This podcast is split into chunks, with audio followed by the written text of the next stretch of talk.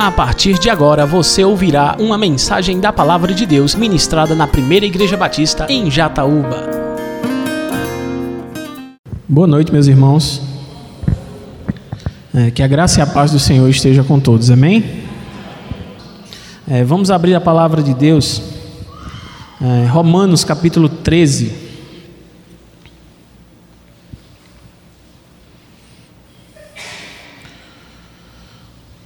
Romanos capítulo 13.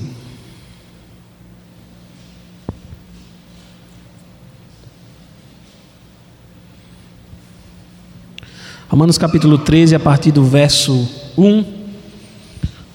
Temos aqui um conhecido texto usado constantemente para a igreja uh, para se referir a submissão que nós temos que ter com as autoridades constituídas por Deus. Romanos capítulo 13, a partir do verso 1, diz o seguinte: Todos devem sujeitar-se às autoridades governamentais, pois não há autoridade que não venha de Deus. As autoridades que existem foram por ele estabelecidas. Portanto, aquele que se rebela contra a autoridade está se colocando contra o que é o que Deus instituiu.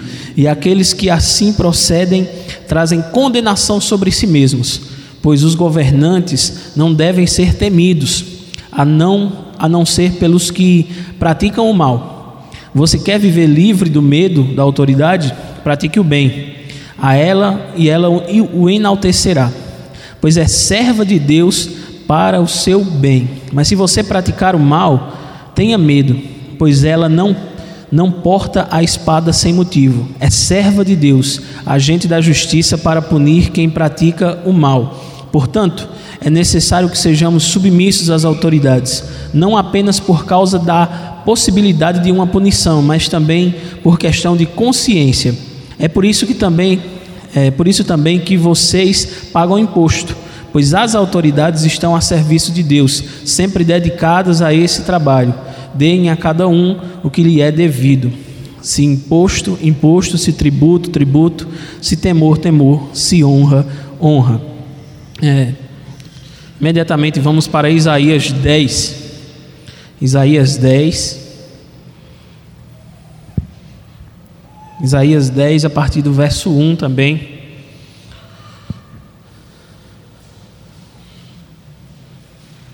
Isaías 10, a partir do versículo 1. Também nós vemos aqui o profeta falando sobre autoridades, que nós vamos entender ao longo desse tempo uma relação mais, mais forte entre esses dois textos. Capítulo 10, a partir do verso 1, diz assim: Ai daqueles que fazem leis injustas que escrevem decretos opressores para privar os pobres dos seus direitos e da justiça os oprimidos do meu povo, fazendo das viúvas sua presa e roubando os órfãos. Que farão vocês no dia do castigo? Quando a destruição vier de um lugar distante, atrás de quem vocês correrão em busca de ajuda? Onde deixarão todas as suas riquezas? Não poderão fazer a não ser encolher-se entre os prisioneiros ou cair entre os mortos. Apesar disso tudo, a ira divina não se desviou, sua mão continua erguida. Vamos de novo para o Novo Testamento, só que agora para o livro de Atos.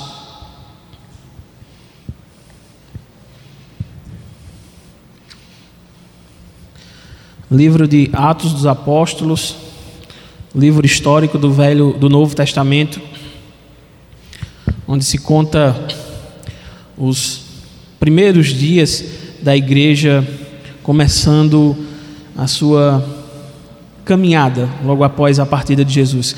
É Atos capítulo 5, a partir do verso 27. Atos capítulo, capítulo 5, 27, 28 e 29. Tendo levado os apóstolos, apresentaram-nos ao sinédrio para serem interrogados pelo sumo sacerdote, que lhes disse: Demos ordens expressas a vocês para que não ensinassem neste nome, falaram de Jesus. Todavia, vocês encheram Jerusalém com sua doutrina e nos querem tornar culpados do sangue desse homem. Pedro e os outros apóstolos responderam: É preciso obedecer antes a Deus do que aos homens. Amém. Vamos orar. Senhor nosso Deus e Pai soberano, nós louvamos o teu grandioso nome, Pai, pelas tuas misericórdias que se derramam sobre nossa vida a cada dia. Louvamos ao Senhor por causa da tua palavra que nos ensina a andar, Deus, nesse mundo cruel e perverso do qual nós fazemos parte e trabalhamos ativamente para mantê-lo assim, Senhor. Tem misericórdia de nós, ó Deus, e fa faz de nós trabalhadores para o bem do teu reino, Senhor. Faz de nós missionários das nossas vidas, que possamos a cada dia, Deus, andar conforme essa palavra, ensinando ela não só através de palavras, mas através da nossa própria atitude, andando na tua vontade, Senhor. Nos ajuda nessa noite, que o teu Espírito Santo venha sobre nós, ó Deus e nos ajude a compreender a tua palavra. Para a glória do teu nome. Amém. Meus irmãos, no último dia 25, é, nós celebramos uma data importante: o nascimento do Senhor Jesus Cristo. Por mais que nós tenhamos em mente, por mais que nós tenhamos o conhecimento de que não existe uma data do nascimento do Senhor Jesus, nós não conhecemos essa data. No entanto, mundialmente, 25 de dezembro é conhecido como, entre aspas, o aniversário de Jesus Cristo. Mas, além disso, para alguns povos, essa data também representa algo libertador. Povos esses que antes eram incentivados, certa, de certa maneira obrigados, a não crerem naquele que nós cremos entre aspas, que nasceu nessa data, a quem nós celebramos nessa data. Eu estou falando do povo da extinta União Soviética. No dia 25 de dezembro, é, não lembro o ano, não lembro, esqueci agora, mas nesse mesmo dia se desfazia uma das maiores atrocidades da humanidade, a chamada União Soviética. A União Soviética nada mais era do que um projeto é, ideológico e político que foram implantado na Rússia e que tinha por objetivo abarcar para a Rússia diversas outras nações ao seu redor. Para você que não sabe, a Rússia já é um país extremamente grande, é uma das maiores nações do mundo. Com a criação da chamada União Soviética, ele se tornou muito maior. E a União Soviética, enquanto Estado, promoveu é, Alguns especialistas divergem sobre esse número, cerca de 100 milhões de mortes por meio da opressão do seu sistema ideológico e político. Só para vocês terem uma ideia, a Croácia, um dos países que agora se opôs a essa grande entrada de sírios em seu país, foi um dos países que mais sofreu na mão da União Soviética. Os discursos apaixonados de Lenin e também logo depois a administração de Stalin fizeram daquela nação uma das mais sofridas da humanidade. Para vocês terem uma ideia, a Croácia não quis se render e não quis fazer parte da União Soviética. E a sua punição foi a fome. A União Soviética ordenou ao chamado Exército Vermelho que invadisse aquela nação e tirasse todos os grãos que eles possuíam, ou seja, toda a comida ou eles se rendiam ou morreriam. E ao longo de todo um ano, o povo da Croácia foi morrendo. Em um ano, cerca de 6 milhões de pessoas morreram de fome.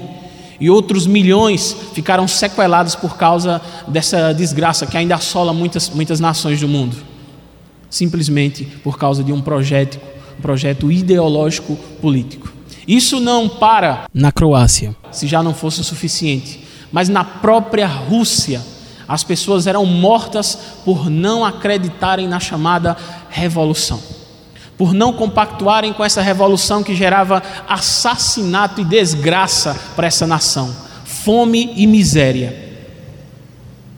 O que acontece? Como eu disse antes, especialistas divergem com relação ao número, mas estima-se que cerca de 100 milhões de pessoas foram mortas, muitas fuziladas A prática soviética era comum, de costas em um paredão e um tiro na nuca.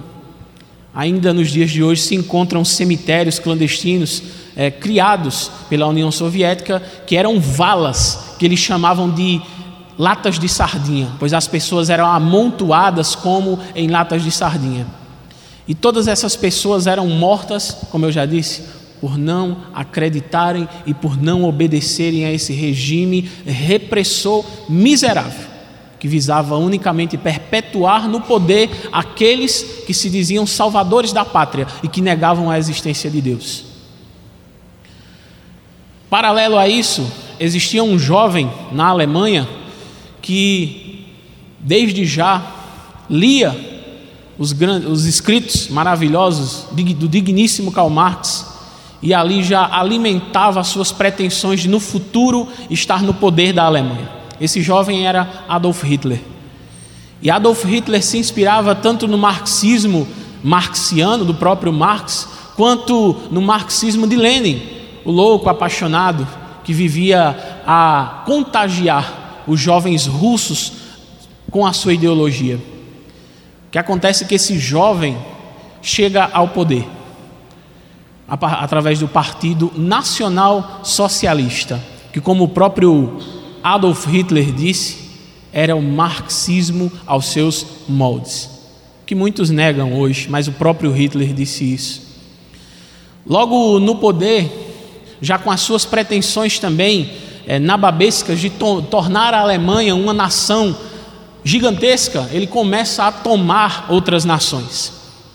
E eis que surge agora uma parceria entre as duas nações, Alemanha e Rússia, mas agora chamada União Soviética. Eles não queriam, a União Soviética não queria que essa imagem de assassinos e genocidas recaísse sobre ele. E foi o que aconteceu. Hoje, quando se fala de genocídio, de assassinato, de crueldade, todas as pessoas se referem a Adolf Hitler e o nazismo. O nazismo é proibido, a suástica, o símbolo nazista, é proibido. E eles mataram 6 milhões de pessoas.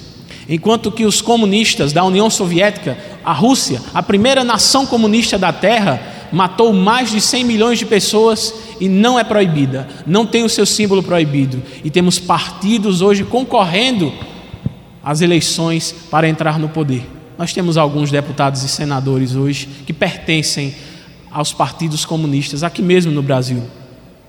E Hitler fez uma aliança com Stalin. A aliança era simples: nós tomamos parte da Polônia e vocês tomam outra parte da Polônia. Uma semelhança existia entre duas semelhanças existiam entre o pensamento de Hitler e de Stalin em toda a ideologia marxista. O povo polonês era uma raça inferior era uma raça que não merecia viver, pois era uma raça que não poderia lutar, que não aderia à revolução. Hitler também pensava dessa maneira. Era uma raça extremamente inferior, uma raça totalmente misturada com outras raças inferiores que não pertencem à caixa daqueles que deveriam dominar a sociedade. E eles tomam a Polônia e promovem mais um massacre de forma conjunta. Porém, a fama cai sobre Hitler e Stalin consegue o que ele queria. Hoje, enquanto que Hitler é odiado por todos, senso comum todo, quando escuta falar de Adolf Hitler, diz: foi um miserável, foi um assassino.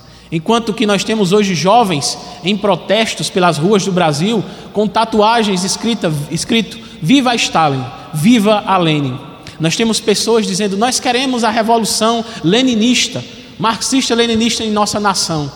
Nós temos pessoas exaltando essas mentes perversas que promoveram tantos assassinatos, desgraça, genocídio. Curioso isso, não? Porém, é a realidade. Mas no dia 25 de dezembro da década de 90, de um ano da década de 90, não lembro exatamente o ano, acabou-se a União Soviética. O próprio parlamento decidiu dissolver isso que foi uma das maiores desgraças da humanidade pois não atingiu simplesmente eles.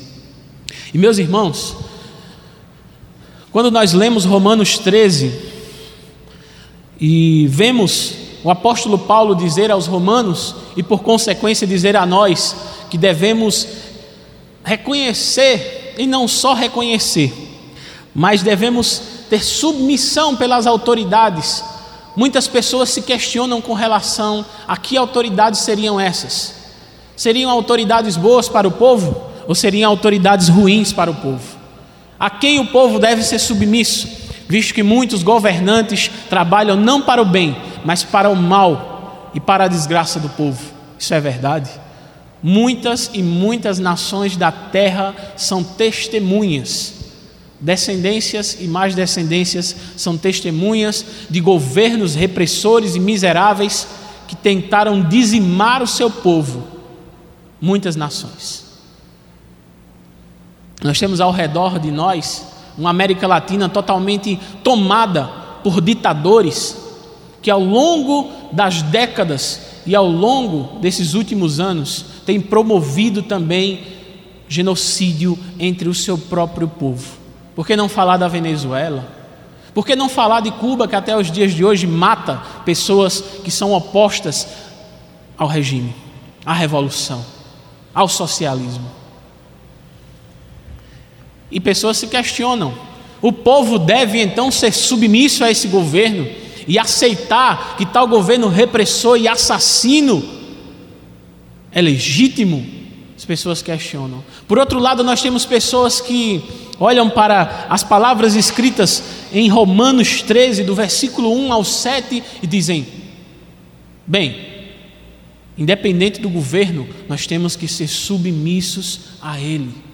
Compreendendo corretamente a palavra de Deus, que diz que esses governantes foram postos lá pelo próprio Deus, e não por homens, não por homens. Mas, meus irmãos, diante disso, o que nós, que conhecemos a palavra de Deus e temos a certeza de sua infalibilidade, devemos dizer? Ou melhor, de que maneira devemos nos, nos portar diante dessa realidade? De que devemos ser submissos aos governantes, mesmo que tais trabalhem para o nosso mal, trabalhem para nos destruir. Qual seria a nossa posição? Seríamos nós, aqueles que acreditam na palavra de Deus, simples marionetes que acham que tudo que está escrito deve ser posto em prática e não questionam de maneira nenhuma? Não, eu não me considero uma marionete. Por outro lado, considero essa palavra soberana sobre minha vida e inquestionável.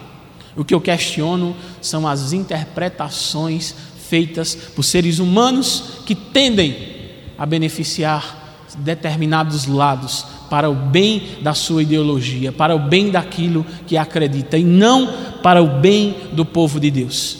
Isso sim eu rejeito. E é o que se espera que a igreja assim também faça. Mas, meus irmãos, o que significa sujeição às autoridades? Na verdade, nós vemos o apóstolo Paulo falando para o povo romano, e não só para o povo romano, mas para o povo de Deus, que se converteram e agora tem que estar submisso ao governo romano, ao império romano. Nós vemos judeus se convertendo a Cristo, encontrando a Jesus Cristo, tendo uma transformação de vida, e nós vemos esses judeus escutando da boca de Paulo que eles devem ser submissos a um governo que lhe reprime, a um governo que busca e sempre buscou a sua destruição. E o que significa sujeição diante disso? Na verdade, no contexto em que Paulo estava falando, reis, imperadores, autoridades governamentais eram a lei.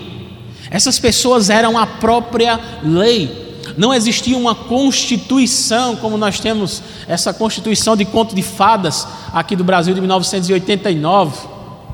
É 89? 88. Não, não existia uma constituição bonita, como essa.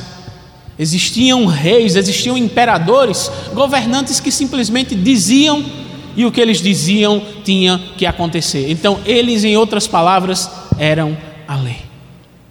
Eles eram a lei.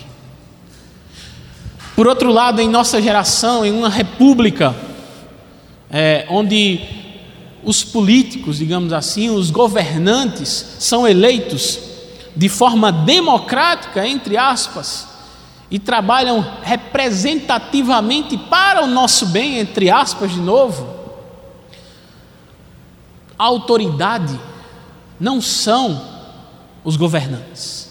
A nossa autoridade não é o presidente, o governador ou o prefeito em si, mas a Constituição, as leis que estão ali postas. São as leis vigentes. A nossa submissão deve ser aquilo que está posto nas leis. Nas leis. Essa é a submissão. Mas aí você pode se questionar. Em uma geração que nós vivemos, onde a cada dia são criadas leis que visam o empobrecimento e a desgraça do povo, a imoralidade, como nós podemos nos sujeitar às leis, se as leis visam a cada dia destruir? É claro que não vão conseguir, mas que visam destruir o povo de Deus. Como posso eu, um cristão, ser submisso a essas leis? Que vão totalmente de encontro à palavra de Deus. Bem, eu repito aquilo que o próprio Pedro disse e que nós lemos aqui em Atos dos Apóstolos. É preciso obedecer antes a Deus do que aos homens. Aí, meu irmão, minha irmã, você está totalmente autorizado a não acreditar, tampouco compactuar com essa autoridade. Importa antes obedecer a Deus do que a homens. Se por um lado a nossa submissão às autoridades postas pelo próprio Deus é totalmente irrevogável, por outro, por outro, de maneira alguma nós podemos desonrar a Deus para cumprir aquilo que nos mandam pessoas que não são tementes ao Senhor que estão totalmente distantes dele e que tentam a cada dia, mas sem sucesso, destruir a ele, a sua palavra e o seu povo. Não. Antes importa nós obedecermos a Deus. E para muitos isso se caracteriza como rebelião diante das autoridades. Bem, nós vemos o próprio Jesus Cristo em Lucas capítulo 13, verso 32, dizendo que Herodes era uma raposa. Nós vemos as parteiras no Egito recebendo a ordem de que deveriam matar toda criança do sexo masculino que nascesse entre os hebreus. Nós vemos elas negando essa ordem e não fazendo. Nós vemos Daniel debaixo de uma lei que o impedia de orar para o Deus soberano. Nós vemos Daniel desobedecendo essa lei e orando ao Deus soberano. Nós vemos de forma mais recente, digamos assim, na Alemanha nazista, cristãos abrigando em suas casas judeus que eram perseguidos pelo regime nazista. Eles desobedeciam aquele que era soberano sobre a nação, Adolf Hitler. O povo de Deus, se por um lado está sujeito às autoridades, por outro, muito mais do que isso, está sujeito a Deus. Importa antes obedecer a Deus do que aos homens. Amém, meus irmãos? E ser sujeito, como eu já disse, está diretamente ligado a andar e agir corretamente com a lei. Vamos voltar para Romanos 13. Romanos 13, ele.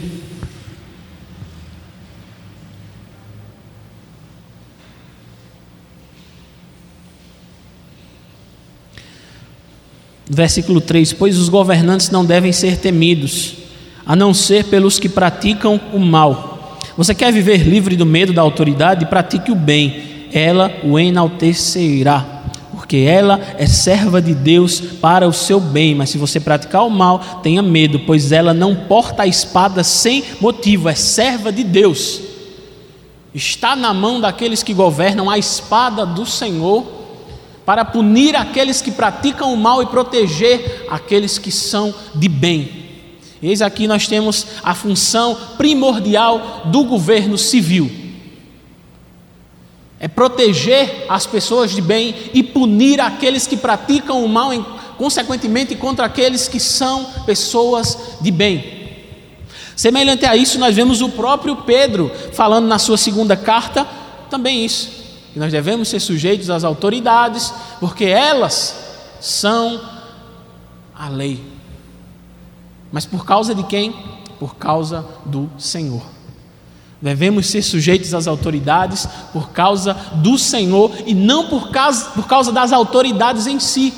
Devemos ser sujeitos a uma constituição, a uma legislação, por causa do Senhor e não por causa daqueles que governam, e tampouco por causa daqueles que fizeram as leis, mas por causa do Senhor. Tudo que nós fazemos é por causa do Senhor.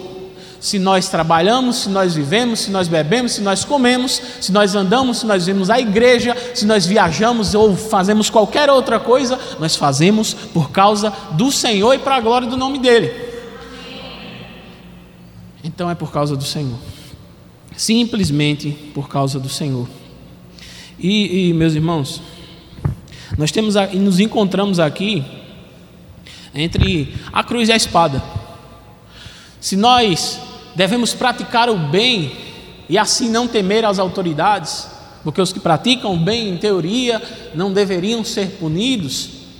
Por outro lado, aqueles que praticam o mal, esses sim deveriam ser punidos. Aqui nós nos encontramos em um problema. Pois a nossa realidade é totalmente inversa a isso. Inversa, totalmente inversa a isso.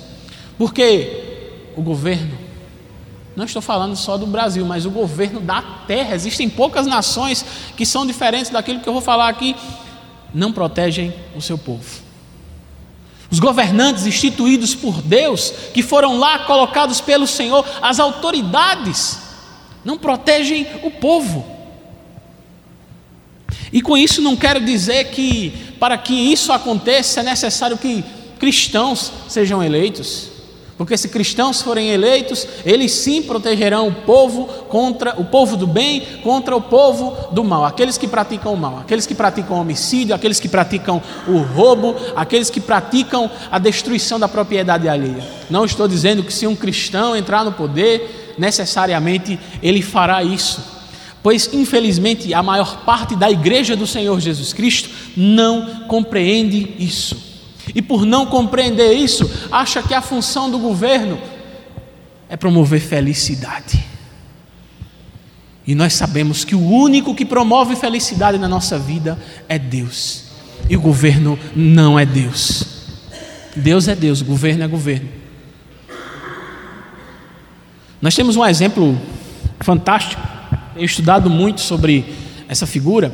Abraham Kuyper um teólogo reformado holandês que se tornou um estadista, o primeiro ministro da Holanda. Que lá eles não tinham, pelo menos naquela época, não sei agora, não tinham presidente, é primeiro ministro. Ou seja, aquele que está no poder é o primeiro ministro. E Abraham Kuyper, um homem totalmente temente ao Senhor, chega ao poder legitimamente eleito e promove grandiosas mudanças naquela nação.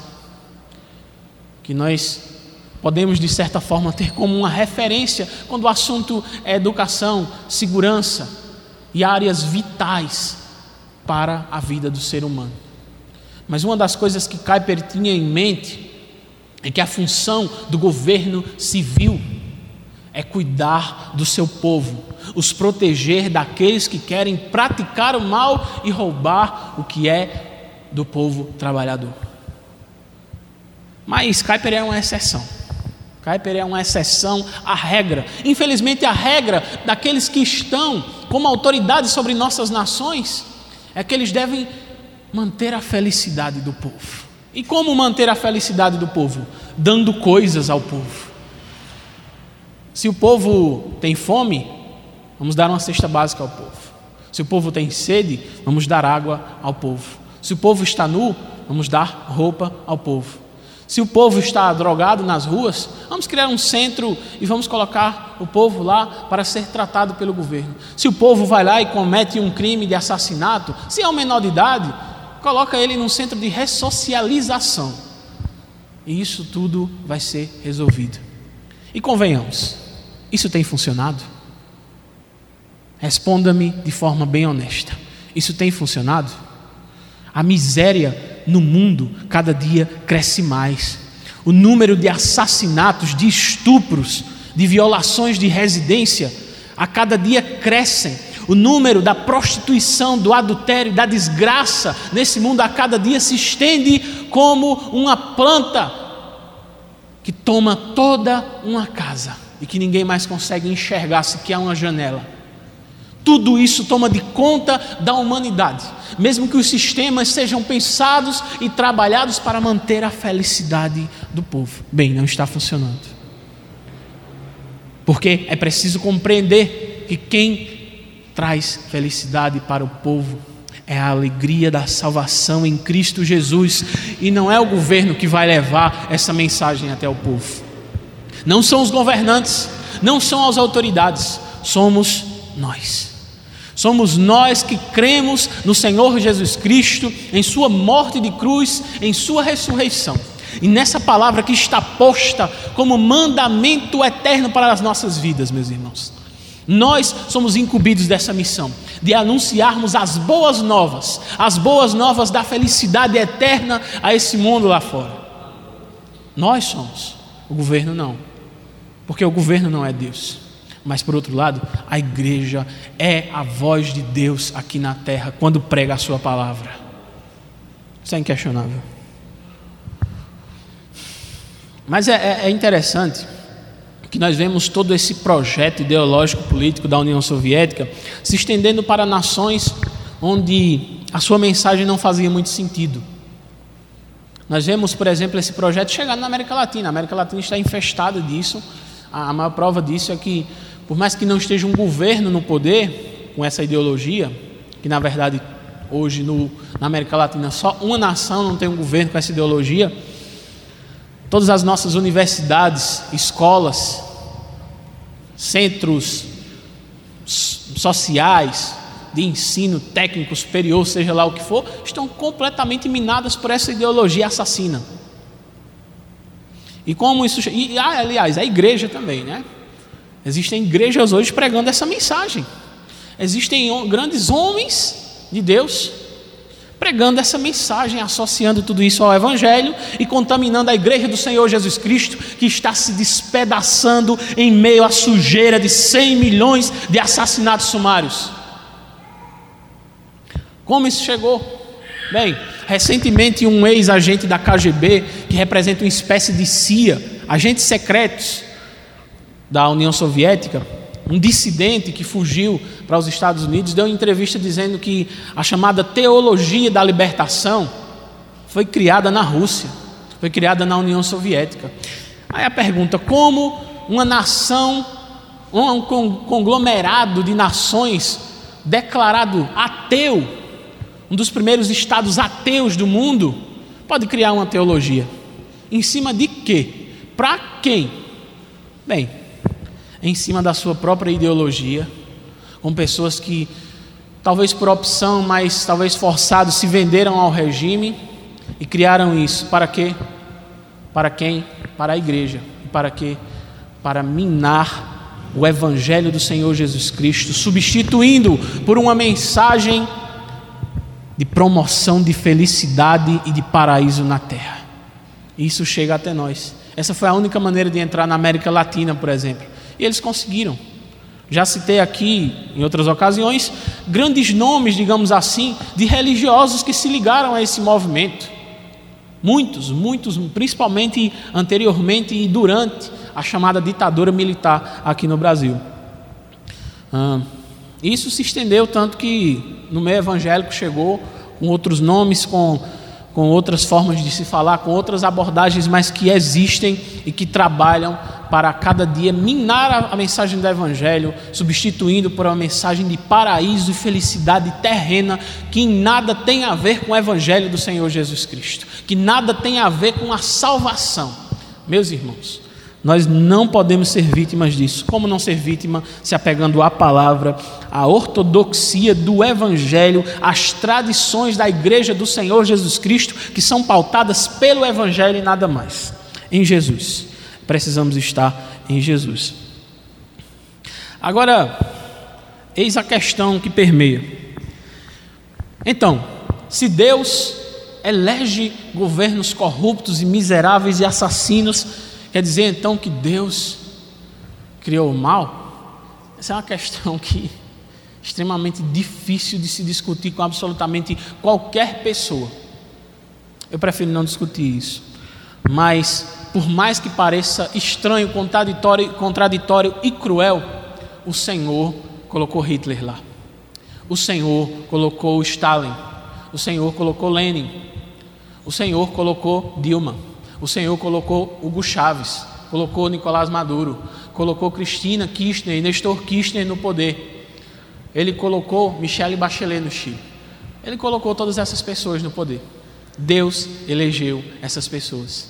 Não fomos nós. Eis a questão. Se esses governos que eu estou dizendo, eles são ruins para o povo, desculpe aqui se você votou na Dilma, mas se esses governos são ruins para o povo, só estou aqui cogitando, não estou dizendo que isso é verdade, é, quer dizer que Deus derramou o mal sobre essas nações? Quer dizer que Deus derramou o mal sobre o Brasil? Bem, Deus elegeu essas pessoas. E eu encaro da seguinte forma: que é juízo de Deus sobre as nações. Nós vemos um exemplo claro do juízo de Deus através das autoridades no chamado de Saul. A nação de Israel estava ali clamando por um rei, pois todas as nações da terra possuíam um rei e a nação de Israel queria ser comandada por um rei. O que, é que acontece? O Senhor dá um rei à nação de Israel a nação rebelde, a nação a cada dia mais miserável e pecadora de Israel. E o rei que Deus dá a Israel é Saul, que tinha suas qualidades, mas que foi extremamente perverso. E não só exemplo de Saul, mas de tantos outros reis que e também de juízes anteriormente a Saul, anteriormente a Saul, que tomaram o poder e foram de extrema desgraça para o seu povo. Então Deus elegeu. Eu encaro como juízo de Deus sobre as nações. As nações que cada vez mais são pautadas, vivem pelo pecado. Nações que a cada dia legalizam o que não é legal. Nações que a cada dia tornam comum, normal, aquilo que não é comum nem normal.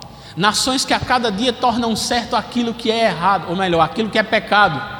Há nações que a cada dia rastejam para os antros da imoralidade, para o pântano do pecado e da miséria humana, daquilo que mais desgraçado pode ser produzido pelo homem. A cada dia as nações se arrastam para isso, se esgueiram por debaixo das cercas que Deus coloca diante das pessoas em aviso para que não vão, para que não cometam, para que não façam e atingem o seu ápice. Mergulham na lama da desgraça humana, o pecado. E o juízo de Deus recai sobre as nações. Isso eu tenho absoluta certeza.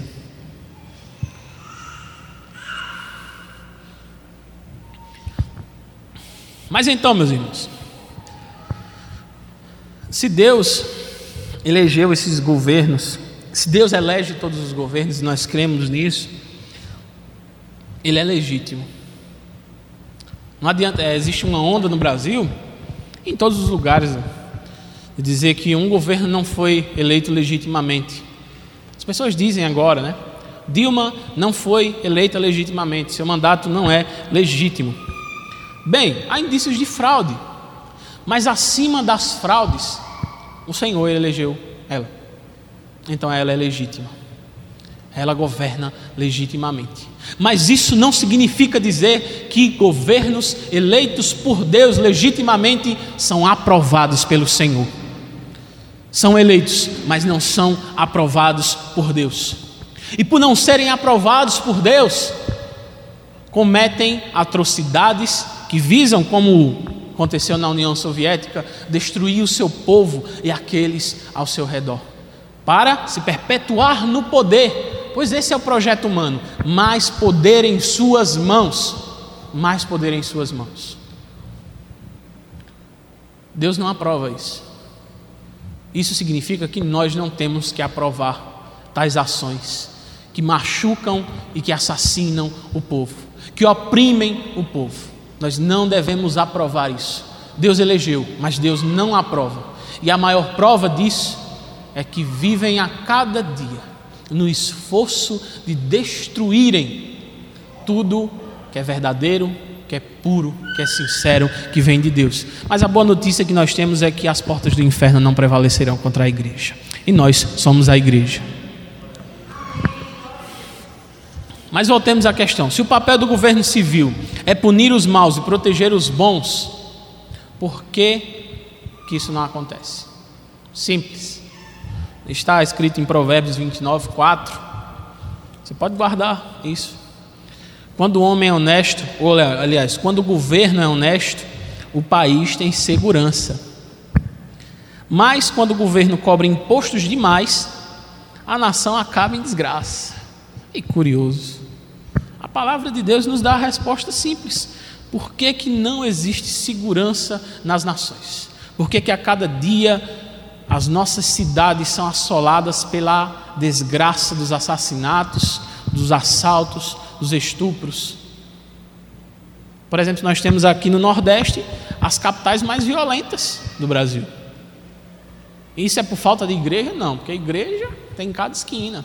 Tem, como diz a música do Juliano Som, em cada montanha. Em cada buraco tem uma igreja, em cada garagem tem uma igreja. Então, nós devemos ser exemplo de cidadão.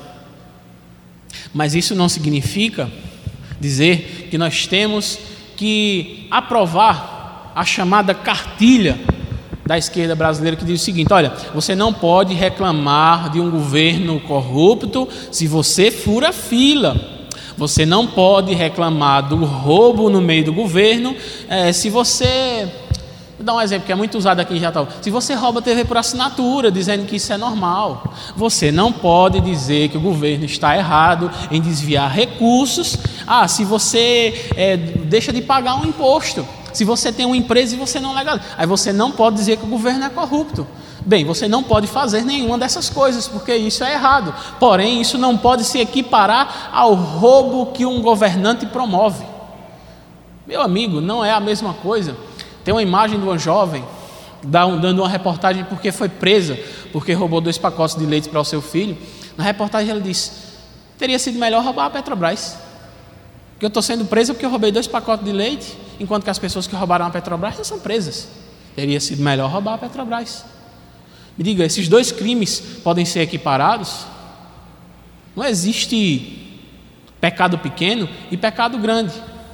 Porém, nós não podemos justificar a corrupção de alguém que está no poder por causa de alguém que fura a fila, meu amigo. Nós devemos ser pessoas de bem, que andam no bem. Pessoas que não furam fila. Eu detesto quando alguém fura fila, viu? Você chegar lá e furar uma fila, pode saber. Você está alimentando. E meu sangue ferve. Mas não digo nada, não. Você me conhece. Não digo nada, não. Mas não gosto de quem fura fila. Mas isso não significa dizer que você se tornou igual àqueles que promovem a desgraça de uma nação, acabando com tudo que ela tem por meio da corrupção. Venezuela, por exemplo, os governos com a desculpa de estarem promovendo o bem do povo, hoje fizeram com que o país não tenha sequer papel higiênico. Nem papel higiênico eles não têm. E é curioso que agora no Brasil o governo vai aumentar o imposto sobre papel higiênico de folha dupla. Então, se for a única folha, é um preço melhor. Mas se for folha dupla, o imposto vai aumentar. Por quê? Não sei. Mas é curioso acontecer isso enquanto que em uma nação amiga do Brasil, digamos assim, se falta papel higiênico. Isso é um isso é uma predestinação, meus irmãos. É, é algo que está para acontecer. Mas voltemos ao passado. Então, corrupções e corrupções. Corrupções pequenas e corrupções grandes. Bem, ambas são erradas. Mas alguém que for uma filha não pode ser comparado com alguém que rouba uh, uma empresa do governo. Não. alguém que desvia o dinheiro da saúde, há um governador que desvia o dinheiro da segurança, há um prefeito que desvia o dinheiro da educação. Nada, nenhuma dessas questões podem ser comparadas a um cara que fura fila a um cara que não regularizou a sua empresa e não está pagando simples. Nenhuma dessas, apesar de ambas serem erradas. Então nós vivemos essa cultura da impunidade, meus irmãos. Os maus não são punidos, mas os bons são punidos. Somos punidos, pois nós temos o nosso dinheiro roubado através de impostos, que esses impostos não voltam para nós. 44% de carga tributária é derramada sobre o nosso trabalho e nós não temos retorno. Nós não temos a saúde necessária, nós não temos a segurança, nós não temos a educação. Nós temos tudo isso, mas não temos como deveria.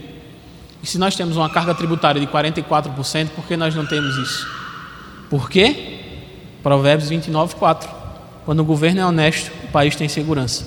Mas quando o governo cobra impostos demais, a nação acaba em desgraça. Você pergunta, a palavra responde. Simples. Mas aí, se nós queremos governos diferentes, nós devemos ser um povo diferente. Um povo que anda na palavra de Deus, que reconhece todas essas coisas, que sabe que devemos ser submissos às leis, às autoridades que foram constituídas por Deus, mas que andam e fazem por onde tudo isso acontecer. Fazem por onde um governo justo, um governo que não explora o seu povo, estar no poder. Há um povo que sim, anda em retidão, que não fura fila, que não rouba TV para assinatura, que não rouba internet, que não faz nada disso mas que acima de tudo se regozija no Senhor e tem nele a verdade para as suas vidas. Que não tem em um governo a salvação para a sua vida, pois Cristo é essa salvação. Então, diante disso, é preciso fazer um apelo para que nós deixemos a idolatria. Nós temos diversos tipos de idolatria. Nós temos pessoas que adoram a imagens. Nós temos pessoas que adoram a pessoas. Nós temos pessoas que adoram a seus objetos, aos seus celulares. Nós temos pessoas que adoram a Bíblia e cuidam da Bíblia melhor do que cuidam da sua própria pele. Nós temos pessoas que adoram, idolatram a sua casa, que idolatram o seu carro, de forma que se um cachorro fizer o que não deve no seu pneu, é capaz de matar o cachorro.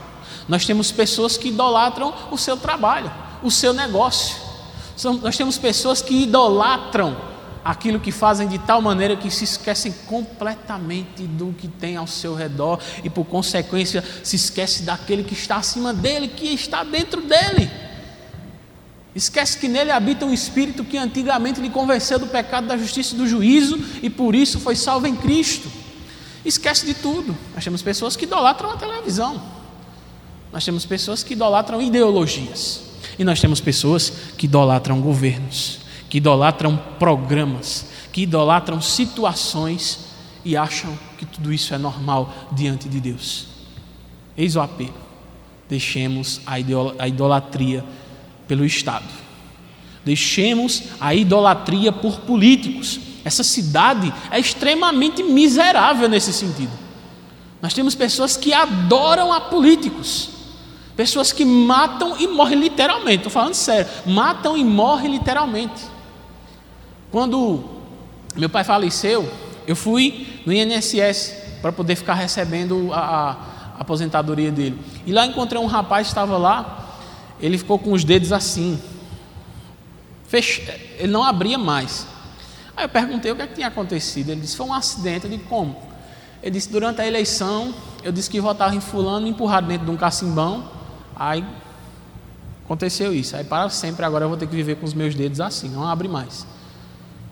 Ele poderia ter morrido também. É, é outro Deus que tem uma história de uma pessoa que levou uma surra por causa de política e não estava nem falando em política. Eu escutei, eu já escutei presenciei situações ridículas. E agora recentemente nós temos pessoas que idolatram o governo federal o que foi eleito, Dilma, o PT, ou então pessoas que idolatram o PSDB. Meus irmãos, nós devemos adorar a Deus, nenhuma dessas pessoas vai salvar a nossa vida. Ninguém, nenhuma dessas legendas é a nossa salvação, nenhum deles é o nosso Messias, Cristo é.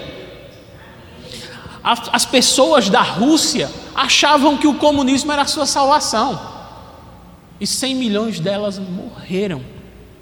O Camboja, uma das nações também, uma das mais afetadas pelo comunismo, teve a sua nação praticamente toda dizimada, porque acreditaram que a sua salvação estava em uma ideologia. E muitos nem acreditavam, mas foram forçados a isso. Não idolatre políticos. Não idolatre vereadores, prefeitos, governadores ou presidentes ou deputados. Por mais que você tenha afeição por alguém, não torne essa pessoa, ou esse sistema, ou essa forma de governar e de fazer o seu ídolo. Cristo é o nosso Salvador, Deus é o nosso soberano, aquele que nos salvou, meus irmãos. Nós devemos respeito reconhecimento àqueles que foram eleitos por Deus para estarem no poder. Mas eu lembro, eles não são Deus, eles foram postos por Deus, mas eles não são Deus.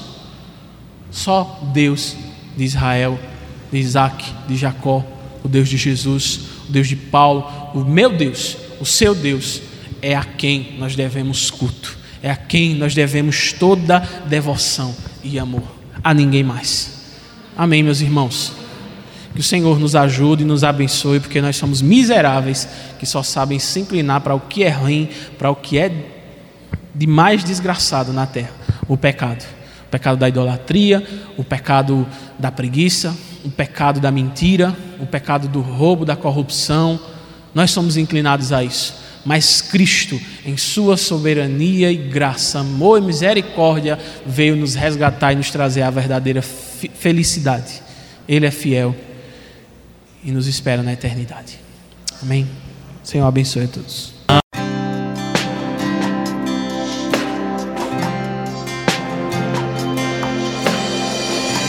Você acabou de ouvir uma mensagem da Palavra de Deus ministrada na Primeira Igreja Batista em Jataúba. Para mais informações e para ouvir outras mensagens online, acesse facebook.com/barra Igreja Batista Jataúba. Curta e compartilhe.